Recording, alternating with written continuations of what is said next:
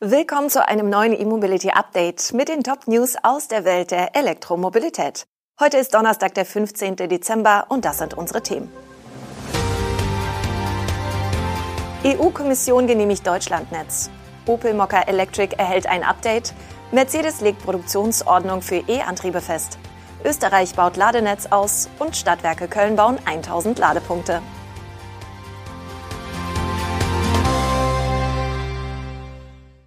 Grünes Licht aus Brüssel für das Deutschlandnetz. Die EU-Kommission hat der Bundesregierung endlich die Erlaubnis erteilt, den Bau von 8500 Schnellladepunkten mit 1,8 Milliarden Euro zu fördern. Die beihilferechtliche Prüfung ist damit abgeschlossen. Wie die Kommission in einer kurzen Mitteilung schreibt, ist die Regelung erforderlich und geeignet, um den Ausbau der Schnellladeinfrastruktur in großem Maßstab voranzutreiben. Genau das hat die Bundesregierung mit dem Deutschlandnetz beabsichtigt. Doch es gab immer wieder Zweifel und Kritik am Vorgehen und der genauen Ausgestaltung der Ausschreibungen, weshalb im Sommer einige Ladesäulenbetreiber Beschwerde gegen das Deutschlandnetz eingereicht hatten. Kernpunkt der Klage war, dass das Deutschlandnetz eine staatliche Beihilfe sei und als solche bei der EU-Kommission zur beihilferechtlichen Prüfung hätte gemeldet werden müssen, was die Regierung nicht getan hatte. Eine solche Prüfung in Brüssel ist inzwischen erfolgt und für die Regierung in Berlin nun positiv ausgegangen. Beim Deutschlandnetz, das noch unter dem früheren Bundesverkehrsminister Andreas Scheuer angestoßen wurde und nun von seinem Nachfolger Volker Wissing fortgesetzt wird, fördert der Bund nicht einzelne Ladesäulen oder Ladeparks, sondern schreibt diese komplett mit speziellen Anforderungen aus. Im Gegenzug beteiligt sich der Bund für acht Jahre an den Bau- und Betriebskosten. Zu den Bedingungen zählt aber auch, dass es eine Preisobergrenze für den Ladestrom beim Ad-Hoc-Laden gibt. Deren Höhe steht noch nicht fest.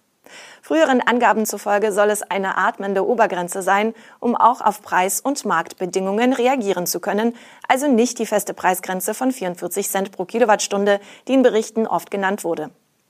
Mit der beihilferechtlichen Genehmigung ist nun eine wichtige Hürde aus dem Weg geräumt. Welche Unternehmen beim Aufbau der 1000 Standorte zum Zuge kommen, wird durch zwei große Ausschreibungen festgelegt. Deren Zuteilung ist der nächste Meilenstein für das Deutschlandnetz.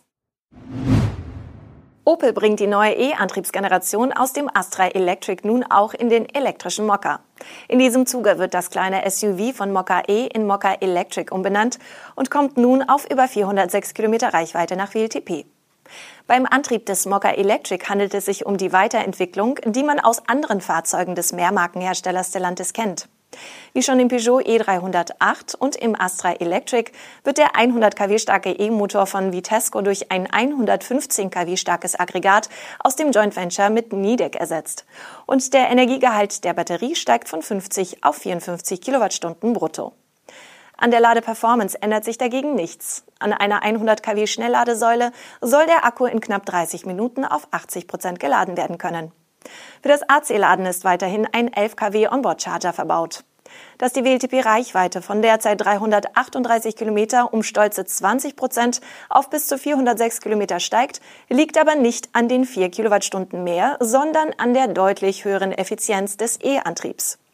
Im Mokka Electric soll der Stromverbrauch noch bei 15,2 Kilowattstunden auf 100 Kilometer liegen. Ob nach dem Astra Electric und Mokka Electric noch weitere E-Modelle von Opel umbenannt und mit dem neuen Antrieb ausgerüstet werden, ist der Fall noch nicht bestätigt.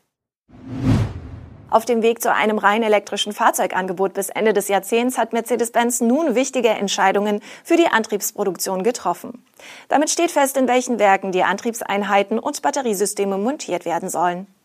Zunächst zum Batterienetzwerk. In Deutschland sollen die Werke im sächsischen Kamenz und im schwäbischen Brühl die Batteriesysteme für die kommenden Elektromodelle produzieren. Dazu kommt eine Montage in Peking für das dortige Joint Venture. Mercedes spricht in diesem Zusammenhang von Batteriefabriken und der Produktion von Batterien. Gemeint ist damit aber keine Zellherstellung, sondern die Montage von einbaufertigen Batteriesystemen aus zugekauften Zellen. Eine weitere Batteriemontage wird am Standort Kölleda in Thüringen geplant. Bisher fertigt Mercedes dort unter anderem Verbrennungsmotoren.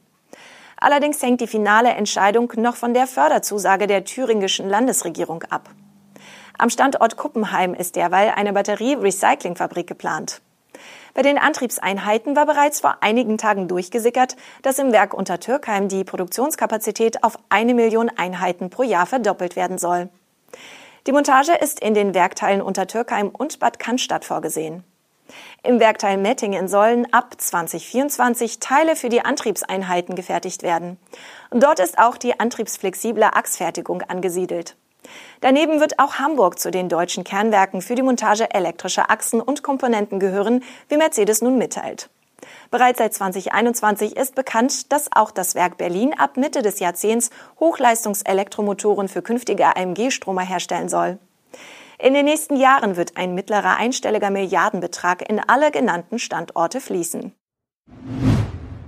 Österreichs Klimaschutzministerium hat ein Sofortprogramm erneuerbare Energie in der Mobilität vorgestellt. Das sieht unter anderem Ladesäulen für Pkw alle 25 Autobahnkilometer, 1300 Nutzfahrzeugladestationen bis 2035 und die Einrichtung einer neuen Koordinationsstelle vor. Das Sofortprogramm ist an den Mobilitätsmasterplan 2030 gekoppelt, der im vergangenen Sommer vorgelegt wurde.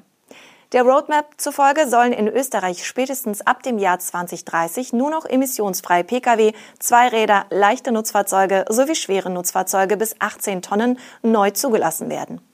Allerdings war und ist der Mobilitätsmasterplan 2030 nicht verbindlich, sondern eine Art Kompass für die Mobilitätswende Österreichs. Zur Vorbereitung des neuen Sofortprogramms hat das Ministerium nach eigenen Angaben rund 80 Experten eingebunden. Das Ergebnis sind 41 konkrete Maßnahmen zur Förderung der E-Mobilität im Land. Kernanliegen ist ein massiver Ausbau der Ladeinfrastruktur, sowohl im hoch- als auch im niedrigrangigen Straßennetz, wie es das Ministerium ausdrückt. Für Ersteres ist die ASFIN AG zuständig. Sie soll bis 2030 mit massiven Investitionen eine flächendeckende Ladeinfrastruktur an Autobahnen und Schnellstraßen garantieren, sowohl für Pkw als auch für Lkw. Die Rede ist von Ladestationen mindestens alle 25 Kilometer. Das Ziel der ASFIN AG sind 1500 Ladepunkte mit mindestens 150 Kilowatt für Pkw. Im niedrigrangigen Straßennetz, also an Orts- und Landstraßen, werden Schnellladestandorte sogar alle 15 Kilometer angestrebt. Und auch in Deutschland wächst das Ladenetz, genauer gesagt am Rhein. Die Stadt Köln und die Stadtwerke Köln haben jetzt einen Betreibervertrag für den Bau über 1000 weitere Ladepunkte geschlossen. Dabei sollen aber nicht nur neue Lademöglichkeiten im gesamten Stadtgebiet entstehen, sondern auch bestehende Standorte bei Bedarf erweitert werden. Beschlossen hatte der Kölner Stadtrat den Bau der 1000 Ladepunkte bereits im Sommer 2021. Damals hieß es, dass die Ladepunkte zwischen Anfang 22 und 24 errichtet werden sollen. Da sich die Fertigstellung der ersten Ausbaustufe um rund ein halbes Jahr bis Ende 2021 verzögert hatte, gab es von Anfang an Fragezeichen hinter diesem Zeitplan. Die Zielmarke von 1000 Ladepunkten soll nun erst 2026 erreicht werden. Der Betreibervertrag dafür umfasst ein Investitionsvolumen in Höhe von 30,6 Millionen Euro. Um weitere Verzögerungen zu vermeiden, haben Stadt und Stadtwerke ein neues Vorgehen vereinbart. Suche, Genehmigung und Bau der 1000 Ladepunkte sollen bezirksweise in einem festen Rhythmus erfolgen. Pro Halbjahr soll in drei Stadtbezirken parallel geplant und gebaut werden. Bei den Stadtwerken Köln handelt es sich übrigens um eine Tochter der Rheinenergie. Das war unser E-Mobility Update am heutigen Donnerstag mit den spannendsten Nachrichten aus der Welt der Elektromobilität. Wir wünschen Ihnen noch einen schönen Tag und melden uns morgen wieder. Tschüss.